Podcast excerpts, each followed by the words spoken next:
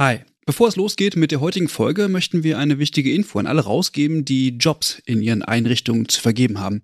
Denn ab sofort kannst du deine Stellenanzeige hier bei uns im Podcast platzieren. Wir finden das besser als Werbung, weil unsere treuen Hörenden damit Hinweise auf tolle Jobangebote bekommen und Unternehmen diesen Podcast nutzen können, um genau die Zielgruppe zu erreichen. Und wir nerven nicht mit Inhalten, die niemand hören will. Also eigentlich eine Win-Win-Win-Situation.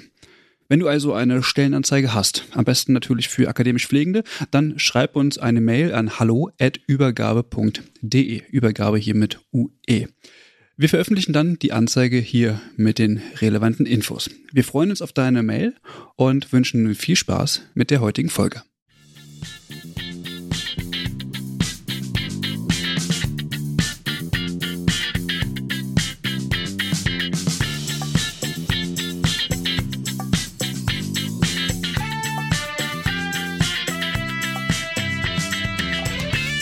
Hallo und herzlich willkommen zu einer neuen Folge des Übergabe-Podcasts. Mein Name ist Christian Köpke und ich sitze, naja, wie so oft, nicht alleine hier. Und zwar habe ich den äh, ja, müden Lukas hier mit in der Runde. Moin.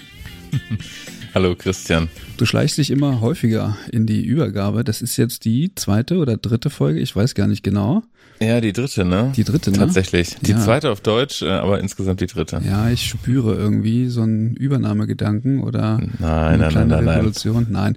Vielen Dank, dass du mich heute unterstützt und interessant ist, dass du äh, jetzt wieder dabei bist bei so einer internationalen Folge. Du hast ja schon die Folge mit dem ICN äh, begleitet und heute gucken wir wieder ins Ausland.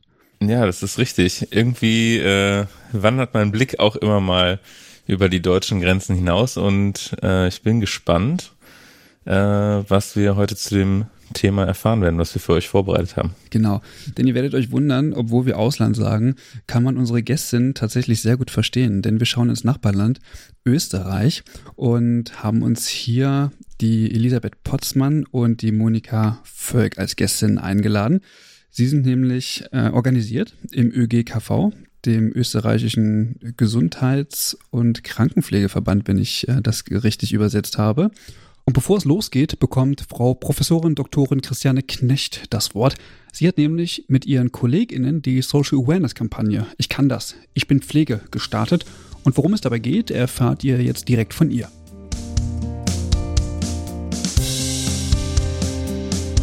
Unsere Idee ist während der Corona-Pandemie entstanden, als eine hohe Aufmerksamkeit auf die Ge- Pflege gerichtet war. Zu diesem Zeitpunkt haben wir mit 70 Studierenden ein interprofessionelles Lernprojekt durchgeführt, in dem sich Designstudierende und Pflegestudierende mit der Komplexität von Pflege beschäftigt haben. Dabei haben die Pflegestudierenden ihre Binnenperspektive aus dem Beruf eingebracht und die Designstudierenden haben das Wissen mitgebracht, was sie so als äh, von außen über Pflege wussten. Das haben wir zusammengeführt und immer wieder miteinander abgeglichen. Und über diesen iterativen Prozess sind Prototypen für eine Plakatserie entstanden, mit denen wir jetzt weitergearbeitet haben in dem letzten Jahr und die wir verfeinert haben und jetzt zu einer großen Kampagne ausgestaltet haben. Unter anderem haben wir eine Plakatserie entwickelt. Auf den Plakaten sieht man Pflegende. Dabei handelt es sich überwiegend um äh, Studierende und Mitarbeitende unseres Fachbereiches. Diese erscheinen nicht sofort als Pflegende, sind nicht sofort als Pflegende zu identifizieren, fixieren einen aber mit dem Blick. Das heißt, die Porträts sind so fotografisch entwickelt, dass man sich sehr angesprochen fühlt von dieser Person. Oberhalb des Plakates findet man eine Botschaft. Diese Botschaft äh, adressiert einen sehr persönlich und beinhaltet in der Regel einen Fachbegriff, den man nicht so schnell zuordnen kann. Ich mache mal ein Beispiel. Nachts um drei Uhr dein Noradrenalin richtig einstellen. Das ist ein Medikament, was Pflegende oft im Notfall einsetzen. Und das ist eine sehr komplexe Tätigkeit, die auch hohe Konzentration benötigt. Und unter dieser Botschaft steht dann der sogenannte Claim. Ich kann das. Und die Begründung dafür ist, ich bin Pflege. Das ist die Idee der Plakatserie. Umrahmt wird das Ganze noch mit berufsbiografischen Informationen zu der Person, die porträtiert ist. Und unsere Idee ist eben einerseits die Komplexität der Aufgaben von Pflege darzustellen und gleichzeitig auch die verschiedenen durch Vielfältigkeit der Handlungsfelder darzustellen, in denen Pflegende tätig sind. Mein Name ist Nikolaus Thaner, ich bin Gesundheits- und Krankenpfleger und in dem Projekt als studentische Hilfskraft tätig. Ich versuche jetzt mal einen pflegerischen Alltag in der Psychiatrie darzustellen. Wir fangen morgens beim Frühdienst an, um kurz nach sechs mit der Übergabe, wo wir die wichtigsten Informationen vom Nachtdienst erhalten und welche Untersuchungen an einem heutigen Tag stattfinden. Danach kontrollieren wir die Medikamente und wecken die Patienten im Anschluss bzw. versorgen sie, wenn sie eingeschränkt sind in ihrer Körperfunktion.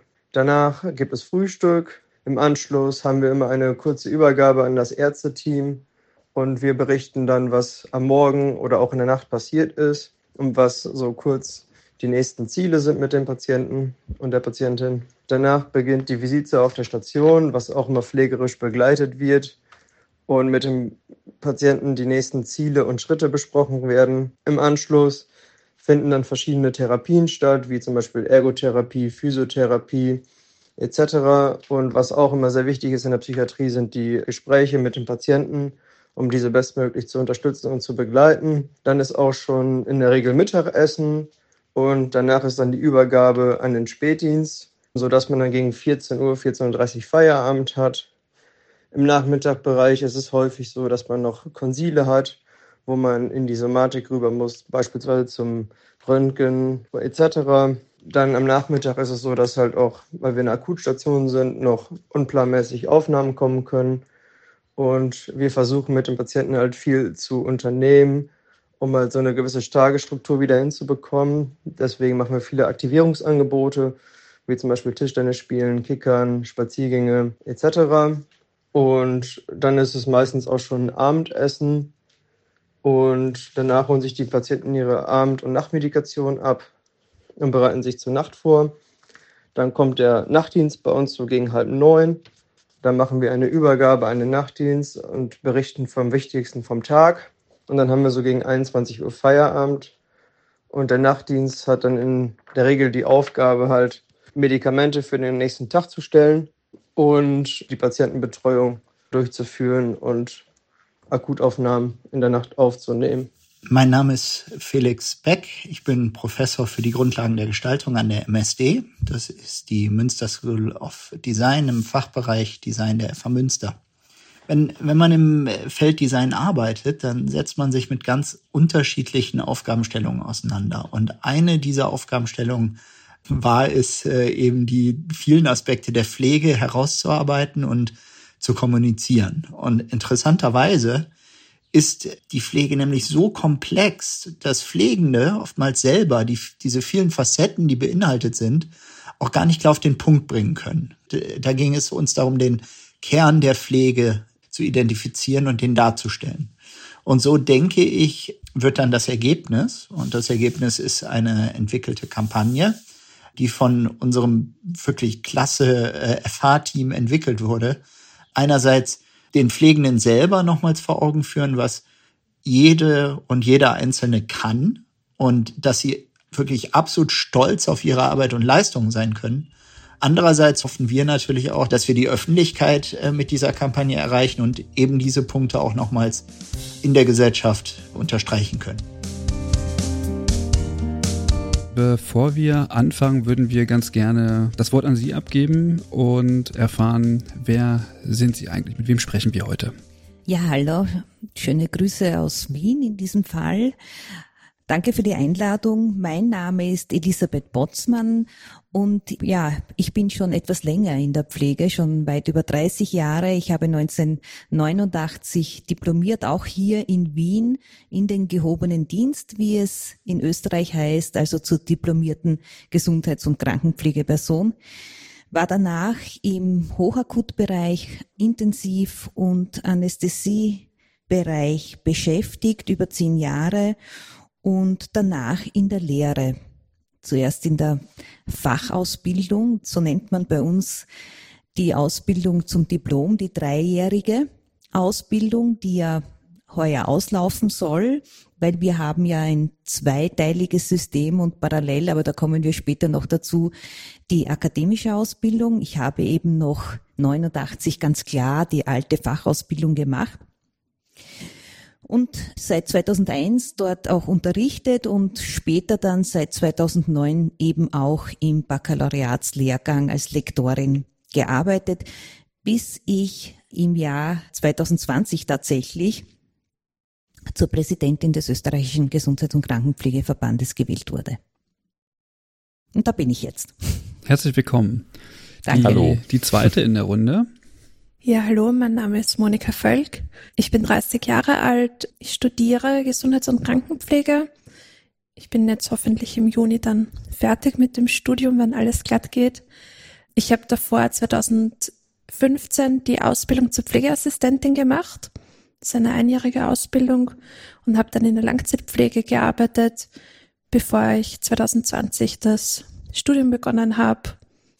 Ja, mit dem ich jetzt hoffentlich bald fertig sein werde. Und ich bin im ÖGKV in der Jungenpflege engagiert. Ich bin stellvertretende Vorsitzende der Bundesarbeitsgemeinschaft Junge Pflege.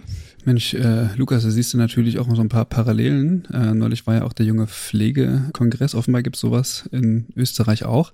Und der Grund, weshalb Sie in dieser Kombination heute hier im Übergabe-Podcast sind, ist, weil wir ähm, daran interessiert sind, wie es denn mit der Akademisierung in Österreich aussieht. Da gehen wir nachher nochmal später äh, drauf ein. Mm, Das soll nämlich heute das Thema sein. Denn Lukas, du hattest gesagt, da scheint es ein paar Veränderungen zu geben. Und Ja, ja, so. lass mich noch kurz eine Sache. Und zwar ähm, hatte Frau Potzmann nämlich heuer gesagt. Und ich weiß nicht, ob wir das äh, übersetzen müssen. In Norddeutschland ist das äh, Wort, glaube ich, nicht so ähm, bekannt. Ich habe aber in Bayern gelebt. Und das bedeutet ähm, dieses Jahr. Also in diesem laufenden Jahr. Das wollte ich nur noch mal ähm, sagen, falls da jemand drüber gestolpert ist. Aber jetzt du, Lukas. Ja, äh, ich bin tatsächlich drüber gestolpert, muss ich an dieser Stelle sagen, weil ich noch nie in Bayern gewohnt habe. Aber ich habe es mir aus dem Kontext äh, zusammengereimt, Okay. tatsächlich. Ähm, ja, genau, die Akademisierung in Österreich soll ja heute das Thema sein. Und wie du schon gerade gesagt hast, gibt es äh, Parallelen zu, zu der jungen Pflege natürlich auch in Deutschland. Und da ist auch so ein bisschen, so bin ich auch so ein bisschen auf das Thema gestoßen, um das mal ähm, so zu sagen.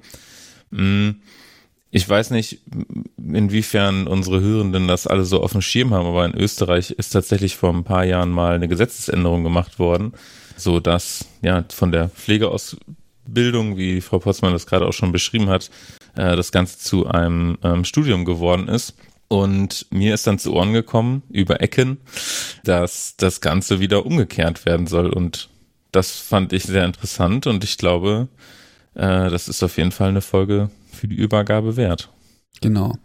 Bevor wir da aber einsteigen, würde mich tatsächlich erstmal interessieren, was ist denn überhaupt der ÖGKV und wie ist so die Geschichte vielleicht des ÖGKV? Geht das auch auf Agnes Karl vielleicht tatsächlich zurück, wie in Deutschland beim DBFK und welche Aufgaben haben Sie so?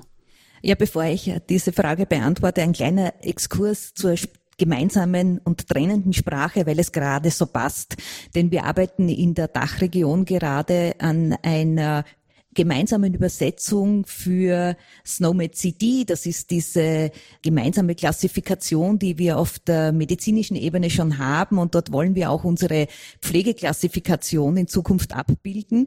Und tatsächlich braucht es viele Sitzungen, um diese Übersetzung, die schon auf Deutsch vorliegt, äh, so auszugleichen, dass sie für Deutschland, Schweiz und Österreich die gleiche Gültigkeit hat, so dass wir uns verstehen. Man würde meinen, äh, das ist nicht notwendig, aber dieses Spiel mit dem Heuer beziehungsweise dieses Unverständnis zeigt, dass es hier doch ganz viel Abstimmungsbedarf braucht. Ja, nur so viel zur gemeinsamen Sprache. Ja, was ist der ÖGKV? Der ÖGKV ist praktisch das österreichische Pendant zum äh, DBFK. Also wir sind ein Berufsverband, ein freiwilliger Berufsverband, äh, wo unsere Mitglieder eben überzeugt werden müssen oder können beizutreten und sie das auch freiwillig tun. Also es gibt keine Pflichtmitgliedschaft wie in einer Kammer, gegründet erstmalig 1993, nicht von Agnes Kral, sondern von Hedwig Birkner. Und ja, wir feiern deswegen für jene, die gut sind im Kopf rechnen, heuer unser 90 Jahre des Bestehens oder der Erstgründung. Es gab ja eine Pause dazwischen. 1938 äh, wurde aus bekannten Gründen der Verband aufgelöst und hat sich dann eigentlich in der Form, wie wir ihn jetzt vorfinden, natürlich gab es Modifikationen, erst 1948 wieder gegründet. Ja, und da sind wir jetzt. Und welche Aufgaben übernehmen Sie quasi so konkret? Also wir in Deutschland, wir haben ja jetzt mittlerweile auch so zwei Kammern und wir haben trotzdem auch Gewerkschaften. Ich gehe davon aus, dass bei Ihnen das genauso geteilt ist. Also dass Sie äh, im ÖGKV die Aufgaben eines Berufsverbandes übernehmen, aber Gewerkschaften nochmal eine andere Rolle auch in der Gesamtheit spielen. Ja, Genau so ist es tatsächlich. Also wir übernehmen den Part der Weiterentwicklung des Berufes. Wir vertreten natürlich auch bis zu einem gewissen Grad die Interessen unserer Mitglieder. Wir sind auch eine Serviceeinrichtungen, falls es Fragen gibt, fachspezifischer Natur. Unsere Mitglieder sind auch berufsrechtsversichert. Das heißt, wir geben auch hier Auskünfte und wir bieten auch auf diesem Gebiet ein Service. Wir haben auch eine Fortbildungsschiene für Pflegepersonen äh, laufen. Wir, wir unterhalten auch eine eigene Akademie. Nicht hier in Wien, sondern in der Steiermark, für jene, die Österreich ein bisschen kennen, in der schönen Stadt Graz. Ja, und wir veranstalten Symposien, wir veranstalten Kongresse, also da sind wir sehr ähnlich dem DBFK und wir haben natürlich auch Gewerkschaften, die Sozialpartner sind, wenn es darum geht, Gehälter zu verhandeln. Das machen bei uns die Gewerkschaften. Mhm. Frau Volk, wie sind Sie denn zum ÖGKV gekommen? Ganz klassisch über eine Vorstellung an der Fachhochschule, mhm. wo einfach aufgezeigt wurde, wer die Interessen der Pflege und auch derer, die in einer Pflegeausbildung sind, vertritt. So bin ich dazu gekommen und dann, weil ich gern jemand bin, der was tut, auch gleich angefragt, wie man da mitmachen kann und ja, so bin ich dazu gekommen. Quasi analog, Lukas, zum deutschen Pendant. Also viele kommen in den Berufsverband tatsächlich während der Ausbildung oder wie ich, äh, spielt er erst dann auch im Studium. Vorher oder nebenbei bekommt man da eigentlich wenig mit, oder? Ja, ich würde auch sagen, das sind einfach gute Berührungspunkte, ne? weil man dann natürlich, wenn so eine Vorstellung ist in einer, in einer Fachhochschule oder einer Berufsschule, äh, wie es hier in Deutschland ist oder an der Uni, ja, man einfach in Ruhe darüber reden kann, über das Thema und dann vielleicht auch direkt verstehen kann, warum es wichtig ist, ja, sich auch berufspolitisch zu engagieren sei es mit einer Passivmitgliedschaft oder dann, so wie äh, Monika in diesem Fall, äh, direkt tatkräftig äh, den Berufsverband unterstützen. Ich hätte tatsächlich direkt eine Frage. Vielleicht kannst du ja nochmal ganz kurz beschreiben, was ihr ja als, als junge Pflege im ÖGKV so macht. Dass man auch vielleicht da nochmal so die Parallelen sieht, könnte ich mir vorstellen. Ja, gerne. Genau, wir sind ein Teil des ÖGKVs und wir sind quasi die Ansprechgruppe für alle in der Pflegeausbildung, also egal ob Pflegeassistenz, Pflegefachassistenz oder im Studium. Und für alle Berufseinsteiger, das heißt in den ersten zehn Berufsjahren, die sind bei uns mit abgedeckt und wir schauen, dass wir den ÖGKV an die Ausbildungsstätten bringen, also dass wir dort Werbung machen und informieren, dass es uns gibt und was wir machen und wieso es sich lohnt, Mitglied zu sein. Genau, aber wir arbeiten auch mit anderen Gruppen im ÖGKV zusammen, mit anderen Arbeitsgemeinschaften. Viel Vernetzung, viel Arbeit über Social Media, einfach transparent machen, was wir tun, dass es uns gibt, aber auch aktuelle Themen aufgreifen und die diskutieren. Genau das machen wir. Mhm. Welche Rolle spielt denn der ÖGKV in der österreichischen Pflege? Also ähm, ist er sehr sichtbar und hat vielleicht tatsächlich auch ein, ein gutes Image, so dass auch viele Personen, Sie sagten gerade, es ist natürlich auch eine, eine freiwillige Mitgliedschaft, dass viele Personen da organisiert sind oder hält sich das eher so ein bisschen in Grenzen und ist man da eher zurückhaltend? Nun, äh, der Organisationsgrad der Pflege im deutschsprachigen Raum, und da ist es sehr ähnlich in Deutschland wie in Österreich und ein bisschen besser in der Schweiz, aber auch weit nicht dort, wo zum Beispiel nordische Berufsverbände sind. Also der ist, hat Luft nach oben, um es so auszudrücken. Also wenn ich da nach äh, Schweden, Dänemark schaue, wo es einen Organisationsgrad gibt von äh, 70, 80 über 90 Prozent, dann können wir da nur neidvoll da in diese Richtung blicken. Warum das so ist, die Gründe dafür, dass darüber rätseln wir selbst. Das hat sicher etwas zu tun, wie man grundsätzlich Politik versteht in der Gesellschaft, welches äh, Verständnis man hat, welche Vorstellung von Selbstwirksamkeit man hat. Und äh, wir in Österreich, ich weiß nicht, wie es in Deutschland ist, das können Sie vielleicht kurz berichten, haben im Moment auch so eine gewisse Politikverdrossenheit und das spiegelt sich vermutlich auch in der Berufspolitik wieder. Das ist etwas, äh, ein Erklärungsmuster, das wir haben. Hm. Also bei uns in Deutschland ist der DBFK ja so organisiert, dass es einen Dachverband gibt. Und dann gibt es nochmal vier, also der ist aufgeteilt in die verschiedenen Regionen in Deutschland. Also wir haben Nordwest, Nordost, Südost und Südwest. Und was ich aus meiner Erfahrung sagen kann, dass diese mh, mm, vier Gruppen unterschiedlich aktiv sind. Und ich mhm. wage auch zu sagen, dass die Mitgliederzahlen hier stark variieren. Also ich könnte mir vorstellen, dass Nordwest weit vorne ist. Also zum Beispiel der junge Pflegekongress, der findet ja eigentlich auch immer im Rahmen von Nordwest statt, oder Lukas? Mm, nee. nee okay. also es gibt, es gibt tatsächlich äh, vier Yogapflegekongresse, aber da sieht man ja eigentlich schon ganz gut, was du gerade auch beschrieben hast, ja. dass die dann natürlich auch äh, unterschiedlich äh, groß sind tatsächlich. Also der Nordwest, wo, wo wir jetzt waren, auf den ja. du anspielst, äh, das ist äh, tatsächlich der, der größte Kongress. Ich würde sogar sagen, für, also für junge Pflegende in Deutschland auf jeden Fall, aber es könnte auch sein, der größte Pflegekongress in Deutschland. Ich, ähm, da lehne ich mich jetzt aus dem Fenster, ich weiß es nicht ganz genau. Ja, Nordost macht ja den Pflegekongress auf dem Deutschen Pflegetag. Genau. Der ist genau. ja da integriert, genau. Von den anderen habe ich also tatsächlich noch nie was gehört. Ja, das ist sehr schade. Ich habe auch schon mal einen organisiert. Ja, Lukas, das war auf jeden Fall vor meiner Zeit.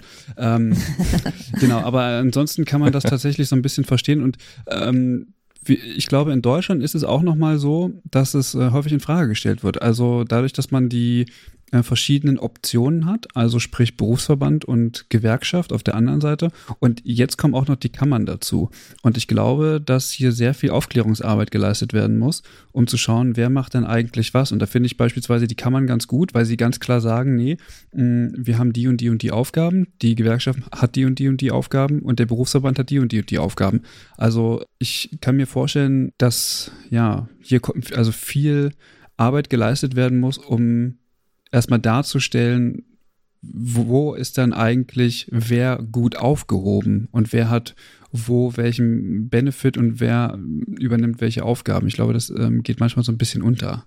Ja, das ist die Schwierigkeit. Also wir haben die Situation hier in Österreich ähnlich, dass wenn man vollumfänglich alle unterstützen möchte, man in drei Vereinigungen sein muss, auch obwohl wir noch keine Kammer haben und auch dahin es keine Bewegung gibt.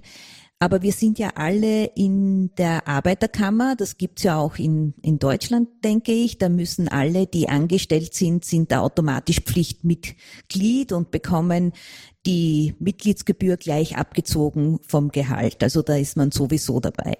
Will man jetzt jene Organisationen auch unterstützen, die eben die Gehälter verhandeln, dann ist man eben auch Mitglied bei der Gewerkschaft. Aber dort ist man eben nicht exklusiv. Dort muss man immer auf Interessensausgleich schauen. Da kann man jetzt nicht wahnsinnig die Pflege pushen, weil dann kommen natürlich die anderen Berufsgruppen und sagen, na, wir sind auch noch da, also bitte, ihr müsst auch uns vertreten und ganz klar. Und eine exklusive Interessensvertretung, die nur die Interessen der Pflege im Auge hat und diese ganz exklusiv in allen Gremien vertritt, dann muss man eben Mitglied sein im Berufsverband, im ÖGKV. Und wir müssen auf sonst niemand Rücksicht nehmen. Wir haben eben das Privileg, singulär die Interessen der Pflegenden vertreten zu können. Und das muss man natürlich gut kommunizieren. Warum äh, soll ich in drei Organisationen Mitglied sein und wieso ist das wichtig?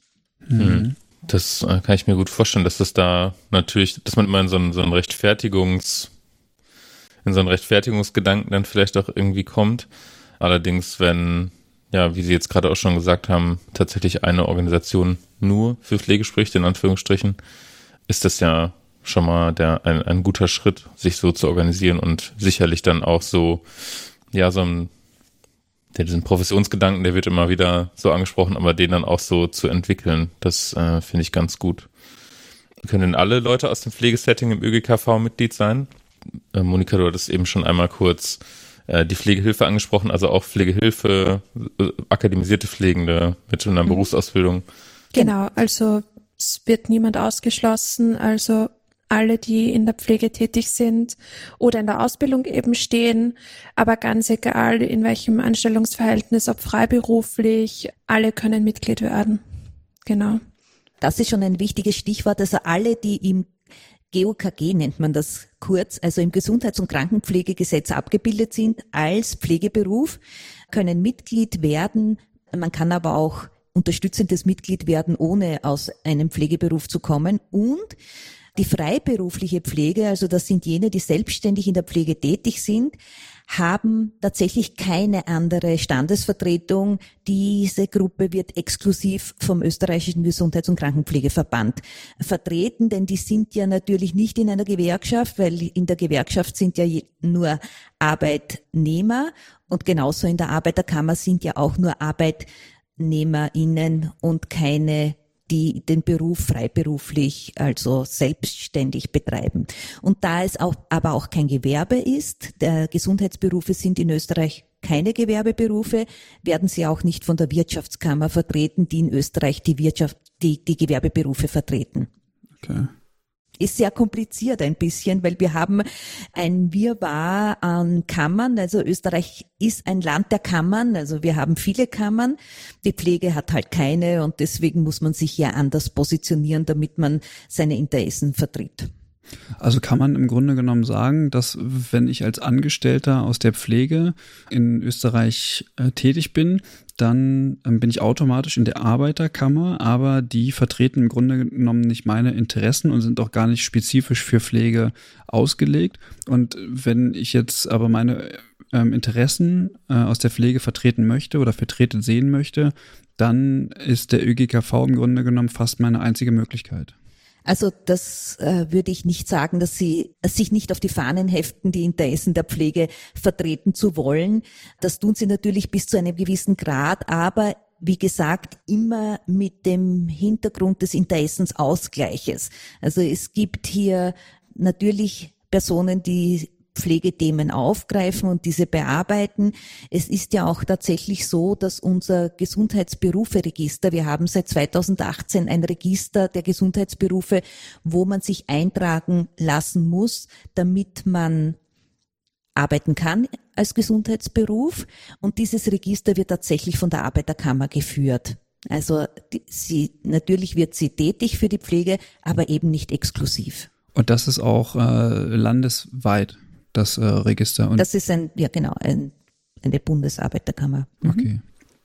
Das ist bei uns in Deutschland ja auch nochmal anders. Also hätten wir auch gerne, ähm, aber wir mhm. haben aktuell ja nur Landespflegekammern, wo sich dann entsprechend die Mitglieder registrieren müssen. Mhm. Und die Bundespflegekammer, ja, die ist ja eigentlich darf sie nur gegründet werden, wenn drei Landeskammern da sind, mhm. aber sie ist natürlich äh, schon bestückt.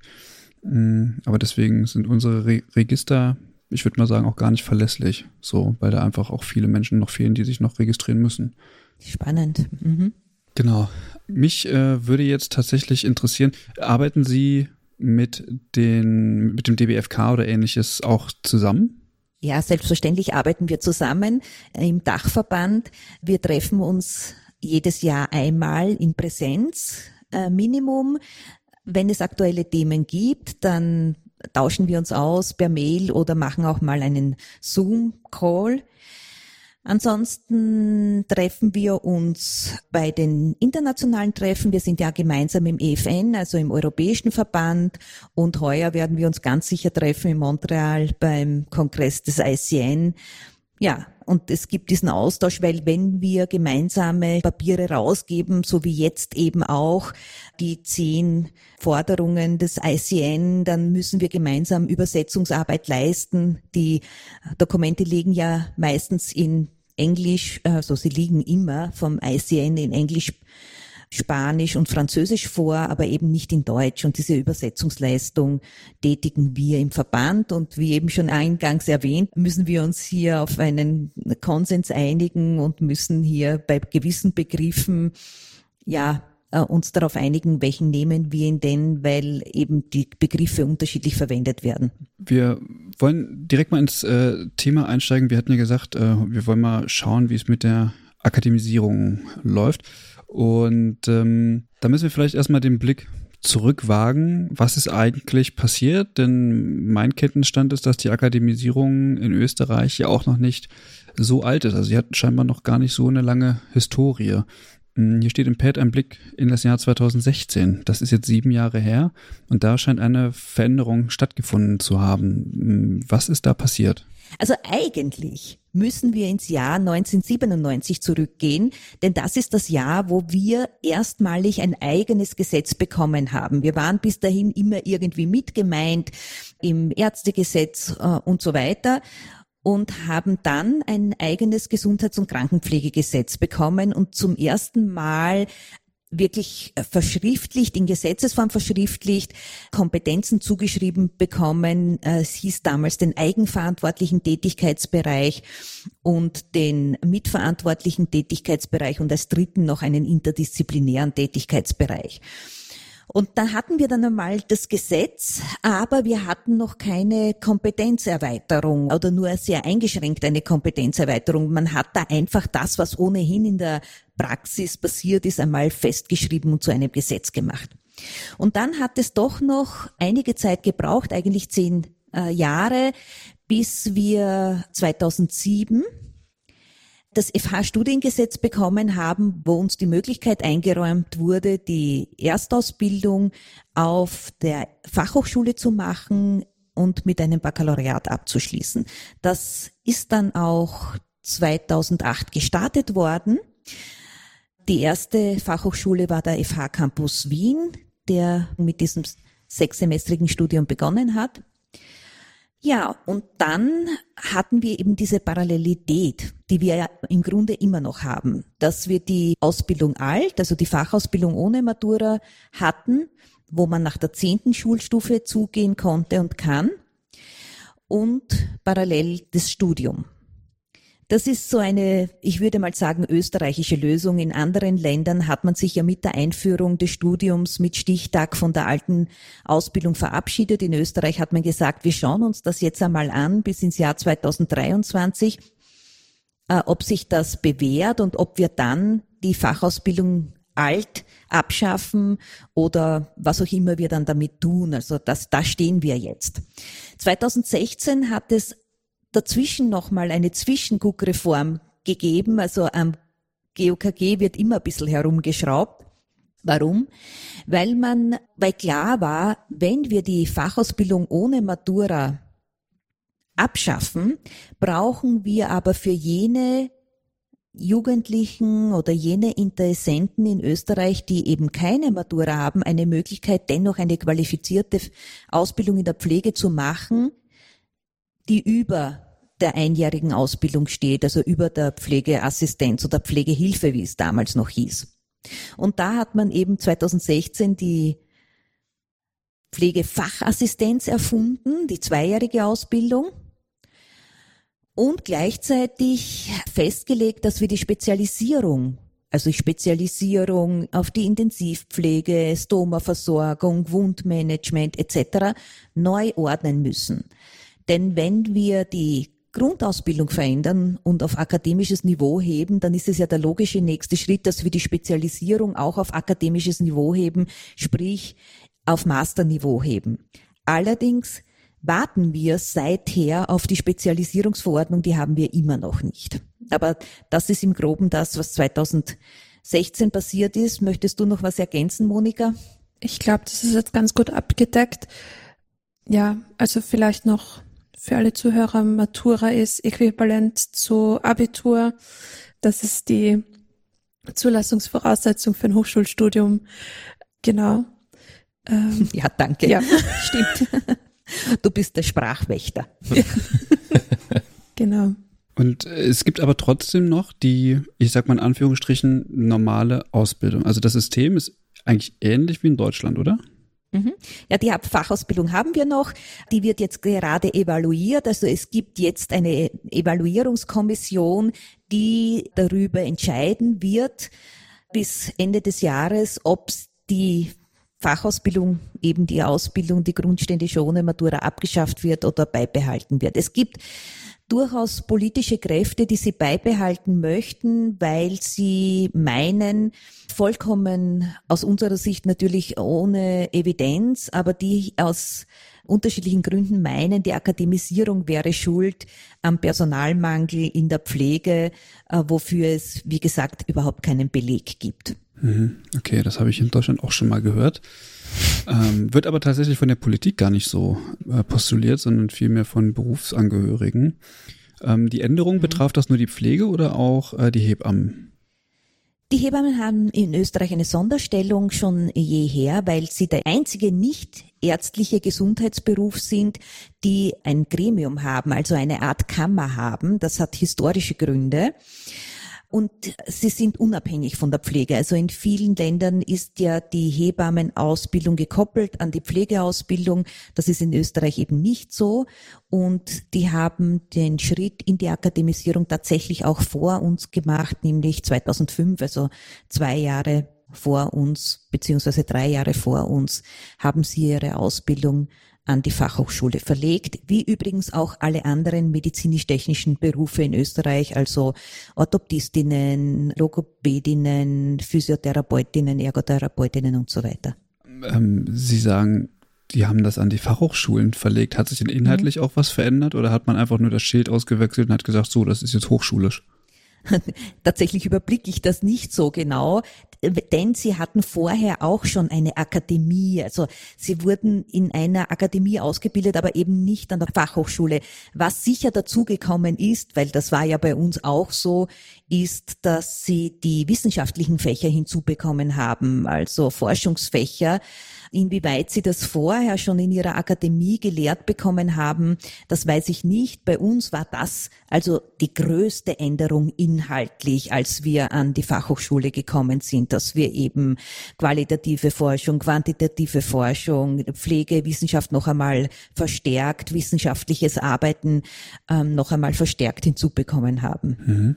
Was mich jetzt noch interessieren würde, wäre, was war denn der ausschlaggebende Punkt, dass man 2006, 2007 dann gesagt hat, okay, Pflege muss auch an die Fachhochschulen, muss ein, auch ein hochschulischer Beruf sein und dann eben zehn Jahre später den Schritt gemacht hat und gesagt hat, okay, wir nehmen das jetzt sozusagen ganz raus und schauen dann in sieben Jahren, ob wir die, die Ausbildung ganz abschaffen. Was waren da die, die ausschlaggebenden Gründe? Also dass äh, die Evaluierung 2023 erfolgt, das war von Anfang an klar. Also das hat man auch 2008 schon gesagt. Nun, wir haben in Österreich eine ganz, ich weiß nicht, äh, bezüglich Pflegewissenschaft an der Universität sind wir, glaube ich, ziemlich also in der westlichen Welt das Schlusslicht. Also da sind wir auch hinter Deutschland. Wir hatten einen ersten Lehrstuhl in Österreich 1998. Das war noch ein Stiftungslehrstuhl von der Professor Seidel. Das reguläre Pflegewissenschaftsstudium als konsekutives Studium gibt es erst seit 2013. Davor war es ein IDS, also ein individuelles Diplomstudium. Aber begleitend mit dieser wissenschaftlichen Schiene an der Universität hat man schon auch immer gleichzeitig Druck dahingehend gemacht zu sagen, wir müssen das akademisieren, wenn wir anschlussfähig sein wollen, international. Das ist einfach ein, der notwendige nächste Schritt. Dann sind hier natürlich jene Berufsgruppen, die ich eben schon erwähnt habe, die medizinisch-technischen Berufe und die Hebammen nach vorgebrescht auf gut österreichisch. Also die haben hier eine Norm markiert und das sind ja jene Bezugsnorm für uns, an, mit denen wir uns vergleichen da in der Ausbildung, weil wir dasselbe Ausbildungsniveau haben. Also sind beides dreijährige Ausbildungen.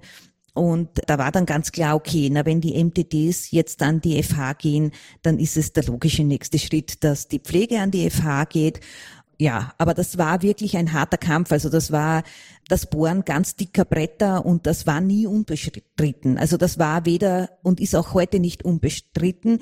Leider weil wir normalerweise hier eine Konsolidierung haben, das weiß man aus anderen Ländern, die zehn Jahre dauert. Nach zehn Jahren ist das die Norm und es spricht niemand mehr darüber.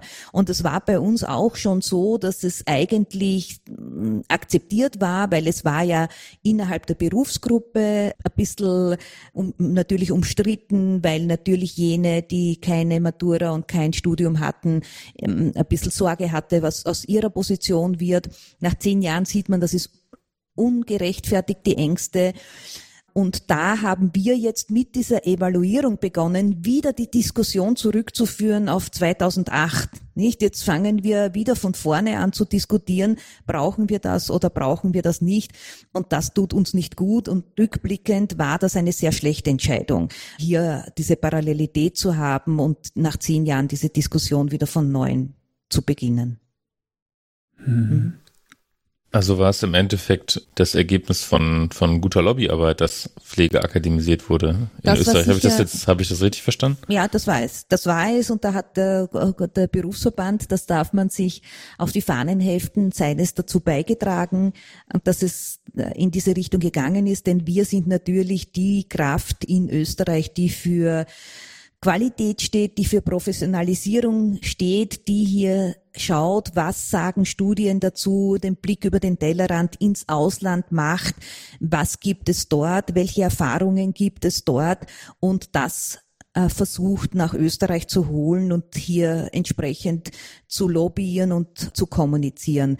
Dem entgegen stehen natürlich gewisse politische Kräfte, dem entgegenstehen jene, die sich mit Pflegewissenschaft nicht auseinandersetzen, mit wissenschaftlichen Ergebnissen nicht auseinandersetzen, sondern eher intuitiv aus dem Bauch heraus agieren und reagieren. Und ich sage immer, in Österreich wird Pflege verhandelt über Betriebswirte, über Juristen, über Mediziner, aber ganz wenig über die Pflege selbst. Und das ist natürlich unser Anspruch, dass wir uns hier rein reklamieren und dass wir hier die Ellbogen ausfahren und äh, an die Tische drängen und mitreden wollen. Und in diesem Fall ist es uns damals gelungen, aber es ist eben ein ständiger Prozess, also das ist nicht abgeschlossen und man kann nicht sagen, na, das haben wir jetzt erreicht, Hackel drunter, denn es gibt immer wieder den Versuch hier zu deprofessionalisieren, hier wieder ein Stück zurückzugehen. Wenn ich den Exkurs noch äh, machen darf, wir hatten eigentlich schon in den 1920er Jahren in Österreich die Voraussetzung, dass die Ausbildung in der Pflege drei Jahre dauert und die Zugangsvoraussetzung war ein Mindestalter von 20 Jahren. Das war 1920. Und dann kam leider in den 1940er Jahren ein großer Mangel, so wie wir ihn endlich jetzt auch erleben. Und dann hat man gesagt, okay, wir verkürzen die Ausbildung, wir setzen das Zugangsalter herunter auf, auf 17 Jahre. Und leider, und leider erleben wir das jetzt 2023 wieder. Wir haben heuer sehr zu unserem Leidwesen und gegen unseren Bestrebungen und unserem ja, immer sitzt man sich eben nicht durch mit der Lobbyarbeit, eine Pflegelehre bekommen, äh, wo jetzt die Jugendlichen nach neun Schulstufen mit 15 Jahren in die Lehrausbildung zur Pflege gehen werden in naher Zukunft. Das tut uns sehr weh. Wir sehen das nicht gerne, aber das sind eben diese Deprofessionalisierungstendenzen, einfach immer jünger, einfach immer graduell geringfügiger auszubilden, was natürlich der Pflegequalität nicht gut tut. Und ich glaube, dass wir hier historisch im Rückblick recht bekommen werden, wenn wir in fünf und in zehn Jahren da zurückblicken. Es wird uns leid tun, dass wir diesen Weg gegangen sind, behaupte ich heute. Hm. Mich würde da interessieren, ähm, also hier gibt es tatsächlich auch äh, ähnliche Bestrebungen. Ich glaube, in Hessen ähm, ist es mittlerweile so, also ein Bundesland in Deutschland, dass man dort auf Antrag ohne Schulabschluss die Ausbildung machen darf. Mich würde jetzt aber interessieren, ist denn diese Ausbildung äh, vereinheitlicht, also auch diese ganze Assistenzausbildung, oder gibt es in Österreich auch verschiedene Assistenzausbildungen? Weil in Deutschland ist es so, dass Bildung Ländersache ist und die Länder, die jeweiligen Bundesländer dürfen, was das betrifft, im Grunde genommen in Anführungsstrichen ihre eigenen Regeln machen. Deswegen haben wir 16 Bundesländer und lass mich lügen, aber 28 verschiedene Assistenzausbildungen. Mal einjährig, mal zweijährig. Und äh, ich frage mich, ist das denn in Österreich wenigstens vereinheitlicht oder gibt es da auch verschiedene? Also bei uns ist das über das Gesundheits- und Krankenpflegegesetz geregelt, es gibt eine einjährige Ausbildung zur Pflegeassistenz. Es gibt eine zweijährige Ausbildung zur Pflegefachassistenz und dann eben das dreijährige FH-Studium. Es kann sein, dass es durch einen berufsbegleitenden Modus länger ist, aber grundsätzlich ist das einheitlich geregelt und damit einhergehend auch das Kompetenzprofil dann nach erfolgreicher Absolvierung der Ausbildung am Patienten, an der Patientin. Mhm. Und das ist ja im Grunde genommen, also auch wenn ich das jetzt nicht gutheißen wollen würde, dass die Zugangsvoraussetzungen so niedrig sind oder heruntergesetzt werden, ist es ja, wenn man darauf blickt, dass man im Grunde genommen mehr Personen braucht und auch eine höhere Qualifikation definitiv. Und man wird ja in dieser Schnelligkeit nicht auf die notwendigen Personen kommen, die am Ende fehlen, also auch in den nächsten Jahren. Kann man nicht sagen, es ist in Ordnung, wenn es auch weiterhin Assistenzpersonal gibt, weil ohne das geht es nicht. Und äh, ich bin ja mal, ähm, Sie hatten vom ÖGKV tatsächlich auch mal eine sehr gute Handreichung rausgebracht, die gezeigt hat, bei welchem Qualifikationsprofil welche Tätigkeiten gemacht werden können. Mhm. Ähm, hatte ich, glaube ich, sogar im Rahmen meines Studiums verwendet. Und ließe sich damit nicht nachhaltig eine gute Pflegebasis aufbauen? Ja, also das ist auch der Grund, wieso wir als Berufsverband diesen Schritt der Pflegelehre nicht ganz verstehen, weil die Pflegelehre bildet die Pflegeassistenz oder ähm, die Pflegefachassistenz aus. Also es ist jetzt so, dass man mit 17 Jahren die Ausbildung zur Pflegeassistenz starten kann. Das dauert ein Jahr. Mit der Pflegelehre macht man diese Ausbildung ab 15 Jahren in drei Jahren. Das heißt, eigentlich verlängert man eine bestehende Ausbildung völlig unnötig, weil per Gesetz darf man erst ab 17 Jahren am Patienten arbeiten. Da stellt sich einerseits die Frage, wieso muss ich eine einjährige Ausbildung auf drei Jahre strecken, wenn die Auszubildenden eh erst frühestens im zweiten oder dritten Lehrjahr am Patienten im praktischen Teil der Ausbildung absolvieren dürfen. Und das Gleiche macht man mit der Pflegefachassistenz. Auch das wird auch ein Lehrberuf, der da, also jetzt dauert die Ausbildung zwei Jahre, in der Lehre dann vier Jahre. Stellt sich die Frage, wir haben einen Personalmangel unbestritten wieso bleibt man nicht? Also die Ausbildung bleibt eh bestehen, es gibt dann halt beide Wege. Und weil das Argument ist, wir verlieren ganz viele junge Leute, ist einerseits die Frage, will man wirklich 15-jährige jugendliche Kinder in Krankenhäuser schicken oder in Pflegeeinrichtungen? Und es gibt in Österreich noch eine Schulform, berufsbildende mittlere und höhere Schulen, wo man ab der Oberstufe, also ab der neunten Schulstufe, oder Elisabeth, korrigier mich, mhm. im Zuge der Regelschulausbildung auch zusätzlich die Ausbildung mitmachen kann. Und dann hat man halt, bis man 17 ist, die theoretischen Fächer, weil man ja zusätzlich auch die normale Schulausbildung hat und dann die Berufspraktika erst, wenn man das entsprechende Alter hat, also 17 Jahre und älter. Ja. Ja, also deswegen verstehen wir das nicht ganz, weil es gibt eine wirklich gute einjährige Ausbildung zur Pflegeassistenz und eine gute zweijährige Ausbildung zur Pflegefachassistenz, die man Vollzeit oder berufsbegleitend machen kann, wieso man da jetzt noch auf Krampf eine Lehre schaffen muss, wo es keine Notwendigkeit dafür gibt, ist halt fragwürdig. Mhm, okay. Also wir stellen überhaupt nicht die Assistenzberufe in Frage. Ganz im Gegenteil, die braucht es und die sind wichtig. Und die sind ja auch im Verband gut abgebildet. Wir haben auch eine eigene Bundesarbeitsgemeinschaft der Assistenzberufe. Das ist nicht das Thema. Was wir schwierig sehen, ist das frühe Einstiegsalter. Und das sehen wir auch sonst in der Ausbildung. Wir sehen, dass jene, äh, der Dropout sowohl aus der Ausbildung als auch später aus dem Beruf bei jenen wesentlich geringer ist, die älter sind, wenn sie zu uns kommen. Ich denke, dass diese Persönlichkeit, diese ja, also äh, mit den beiden Beinen im, im, Leben zu stehen, dass das ein wichtiges, ein nicht zu unterschätzendes äh, Skill ist, eine, eine gru wichtige Grundvoraussetzung, damit man gut in diesem Beruf ankommen kann. Es ist ein wunderschöner Beruf, überhaupt gar keine Frage. Er ist so sinnstiftend, das ist, liegt auf der Hand, aber er bietet auch so viel Abwechslung, so viel Wachstumsmöglichkeiten, so viel Entwicklungsmöglichkeiten.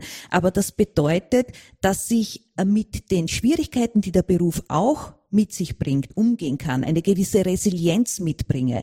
Und die kann ich per Definition bei einem 15-Jährigen nicht voraussetzen, weil wir wissen, wie man ist, wenn man 15 ist. Man ist sehr mit sich beschäftigt, gerade mit seiner Persönlichkeit, die man erst ausbilden muss. Man muss erst seinen Weg finden. Und wir hören das immer wieder und ich kenne es aus meiner eigenen Biografie. Ich war zwar 17, als ich in die Ausbildung gekommen bin, aber es hat mich wahnsinnig belastet, was ich gesehen habe. Damit musste ich umgehen lernen. Und äh, ich denke, dass wir den Lehrlingen, die äh, so früh in, diese, in dieses schwierige Feld gehen, nichts Gutes tun und übrigens auch nicht den Personen, den Menschen, denen wir diese jung, jungen Menschen gegenüberstellen. Mhm. Lukas, wusstest du, was du mit 15 werden willst? Ich überlege gerade tatsächlich, also mit 15 habe ich noch, äh, glaube ich, noch nichts mit Pflege gemacht. Da habe ich noch Kirchenzeitung verteilt und äh, und habe äh, nebenberuflich als als als bisschen äh, ja für die Lokalpresse geschrieben. Also mit Pflege hatte ich da noch gar nichts zu tun und äh, drei Jahre später erst durch mein durch mein FSJ hat es mich dann irgendwie in die Richtung verschlagen, muss ich ehrlicherweise sagen. Also ich ich stelle mir gerade äh, nur vor, was es bedeutet, wenn man, wenn man ähm, ja so junge Personen dann auch in der Pflegepraxis hat, was es auch mitunter ähm, für die Praxisanleitenden dann irgendwie bedeutet. Also dann, dann brauche ich ja wahrscheinlich auch noch mal einen ganzen, ja, so einen ganzen Blumenstrauß mehr an, an Methodik, an, an Hintergrundwissen, wie ich dann auch vielleicht mit, mit solchen jungen Leuten umgehen kann. Also ich glaube, da, da tut sich in, in zwei, drei Jahren, tun sich da ganz schön viele ja. Schritte. Ja, man ist ja auch gar nicht in der Erwachsenenbildung. Also mit 15 Eben, ja. war ich Eben, das meine ich, ja. in der Schule. Also da mhm. habe ich einfach meinen Finger heben müssen und habe Vokabeltests geschrieben. so. Ja, das ist tatsächlich ein Problem, weil wir diejenigen, die diese Personen ausbilden sollten, ja noch nicht ausgebildet haben. Also wir haben diese Lehrer und Lehrerinnen ja nicht. Und vor allem haben wir das Praxisfeld nicht. Wir haben in der Praxis im Moment das Problem, jene anzuleiten, die, das wird die Monika dann vielleicht erzählen können, wie es ihr in der Praxis im Moment so geht mit Anleitung und Praxisanleitung. Wir haben Schwierigkeiten im Moment, jene an den Beruf heranzuführen, die schon erwachsen sind. Bei Jugendlichen müssten wir hier jetzt nochmal ganz andere Tools, pädagogische Konzepte verfolgen und wir brauchen ganz viel mehr Zeit und mehr Ressourcen, um sie langsam an den Beruf heranführen zu können und für den, in den Beruf hinein zu sozialisieren. Die haben wir im hm. Moment gar nicht. Ich muss mal ganz kurz fragen. Also das ist aber noch nicht umgesetzt, richtig? Wir haben jetzt, das, das Gesetz wurde jetzt beschlossen und es gibt gewisse Bundesländer, nicht bundesweit, aber es gibt zwei, drei Bundesländer, die im Herbst damit starten möchten. Da gibt's ganz starken Druck, gerade aus der Langzeitpflege, aus, von, seitens der Heimbetreiber, die massiven Personalmangel haben und die sich aus dieser Ausbildungsschiene erhoffen, mehr Personal zu bekommen und wollen im Herbst starten. Es gibt aber noch so viele offene Fragen. Ich sehe es nicht, dass wir im Herbst starten können. Da Also da müsste schon äh, projektmanagementmäßig sehr viel passieren können, damit das im Herbst wirklich losgehen kann. Und ich bezweifle auch, dass wir wahnsinnig viele Bewerber haben werden, auch vor dem Hintergrund, dass wir ja sehr viele Lehrberufe haben, die um Lehrlinge kämpfen. Also wir fischen ja alle im selben Pool. Vielleicht magst du erzählen aus der Praxis, wie es mit der Anleitung bestellt ist. Ja, es ist einfach ein, ein Grundproblem in Österreich, dass es zu wenig Praxisanleiter gibt auf den Stationen in den Einsatzgebieten für, für alle Ausbildungsberufe, also jetzt nicht nur für die Assistenzberufe, auch für die Studierenden. Wir sind wirklich sehr oft unbegleitet in den Praktika und also jetzt beim Studium sind es 2300 Praxisstunden. Ich glaube, ich muss jetzt keinem groß erzählen, dass es belastend ist und nicht hilfreich, weil man unbegleitet da im praktischen Einsatz ist. Es fehlt auch oft die Reflexionsmöglichkeit, die Möglichkeit, Entlastungsgespräche zu führen, Situationen nachzubesprechen. Und gerade das behaupte ich jetzt, ähm, desto jünger man ist, desto mehr ist das notwendig und desto intensiver ist das auch notwendig. Aber ich frage mich, wo die herkommen sollen. Es werden immer Ausbildungsplätze aufgestockt, was ja auch wichtig ist. Also das ist einfach eine Notwendigkeit, jetzt gerade mit dem Pflegemangel aber auch. Und gleichzeitig muss man aber natürlich auch schauen, dass die Ausbildung gewährleistet ist und dass die qualitativ wertvoll ist, weil gerade im praktischen Bereich stelle ich während meiner Ausbildung sicher, dass ich danach eine gute Pflegekraft bin. Wenn Praxisanleiter fehlen, ist das einfach nicht gegeben und ich frage mich, wo die herkommen sollen, wenn jetzt immer Praktikumsplätze aufgestockt werden, neue Ausbildungsformen geschaffen werden aber gleichzeitig nichts dahingehend unternommen wird. Und es gibt auch einfach in vielen Bereichen grundsätzlich zu wenig Praktikumsplätze oder zu viele Auszubildende, je nachdem, wie man das sieht. Ähm, aber diese Plätze werden nicht von heute auf morgen kommen und darüber macht sich aus meiner Sicht irgendwie kaum jemand Gedanken. Mhm. Also das sehe ich schwierig und auch sehr schade, weil gerade der praktische Teil der Ausbildung ist ja das, wo man sein Wissen umsetzt, wo man Erfahrung fürs spätere Berufsleben sammelt und auch wo man feststellt, ist das wirklich was für mich oder nicht. Und wenn man dann unbegleitet dort steht, ist das halt schwierig. Wie ist denn der Zulauf oder das Interesse zu den Pflegeberufen? Gibt es da auch in den Schulen in Österreich eher so den Trend, dass es immer weniger Bewerbende gibt? Eigentlich gar nicht so sehr. Also bis jetzt bin ich eigentlich positiv überrascht gewesen. Als ich komme ja aus der Lehre, wie gesagt, eingangs. Und als die Pandemie anfing, da war bei uns gerade Bewerbungsphase. Es war Frühjahr und da läuft die Bewerbung für den Herbst. Und als wir diese schrecklichen Bilder gesehen haben aus Bergamo, wir erinnern uns und Pandemie und wir hatten keine Schutzausrüstung und so weiter. Und da hatte ich öfters zu meinen Kolleginnen gesagt, das wird eine Katastrophe. Wer soll sich denn da noch bewerben? Und wir hatten damals so viele Bewerber wie schon lange nicht mehr.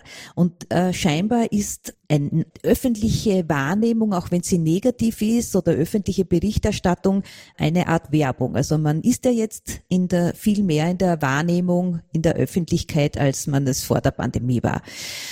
Wir merken jetzt schön langsam, dass es tatsächlich rückläufig ist. Also an manchen Orten tatsächlich auch schwierig ist, die Ausbildungsplätze zu besetzen. In den Städten gar noch nicht so, aber in manchen ländlichen Bereichen.